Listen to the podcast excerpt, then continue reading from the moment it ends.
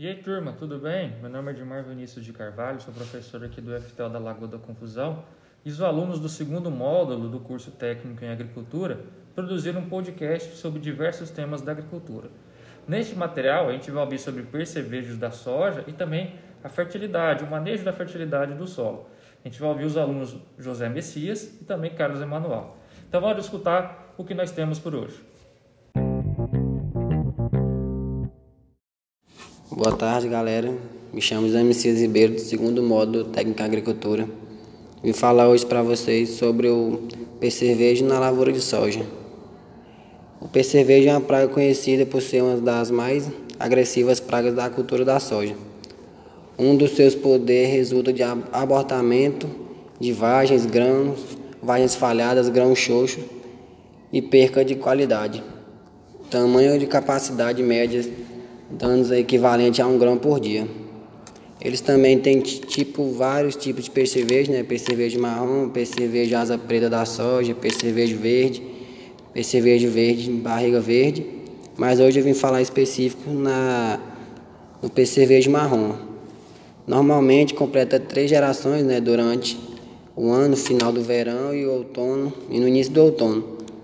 No outono, o inseto ou praga que pode ser chamada ele pode procurar por abrigo sob palhadas, permanecem até ao próximo verão. Durante esse tempo, o percevejo acumula lipídio e não se alimenta permanecendo no estado de inverno invernação parcial. Nesse estado, essa espécie pode passar cerca de sete meses do ano sob o extrato vegetal, na superfície de solo ou no, no externo de lavouras de soja. Perguntar aqui, galera, se eu, tem alguma pergunta aí, alguém, mais ou menos aqui da sala? É, porque os percevejos são um grande problema na agricultura? Então, os percevejos são insetos com polifagia acentuada, que atacam em grande número de espécies de plantas e se fazem como os populares de espécies. Alguém mais alguma pergunta? Como combater o percevejo marrom? Os principais inseticidas utilizados no manejo são misturadas de neutróides, periotóide e acefato. Então, galera, aqui falar aqui sobre o que é polifagia, né, que tem na pergunta lá, na resposta, é o hábito de ingerir uma ampla variedade de fontes de alimentares do, no mundo dos insetos, que são alimentados de plantas de per, per, percentes diferentes familiares. Então é isso, galera. Vim passar sobre meu sobre meu entendimento sobre o percevejo. E é isso aí, galera. Tenha uma boa tarde para vocês. Boa tarde, sou aluno Carlos Emanuel Figueiredo de Melo. Estou fazendo curso técnico em agricultura.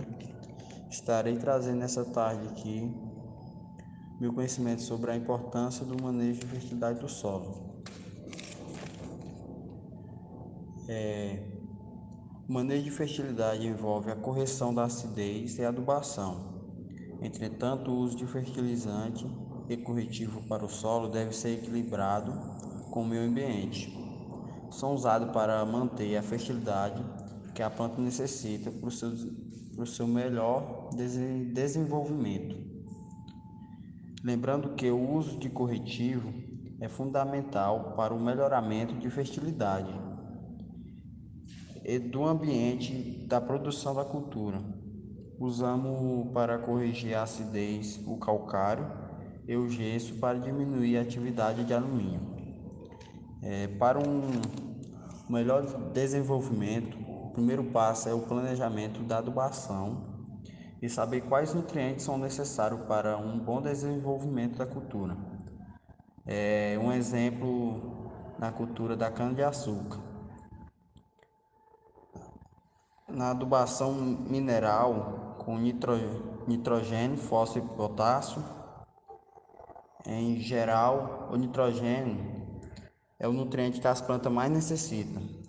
Já na cultura da, da cana-de-açúcar, o potássio é requerido em maiores quantidades, então o potássio é, é o mais necessitado na, na cultura da cana-de-açúcar do que o nitrogênio.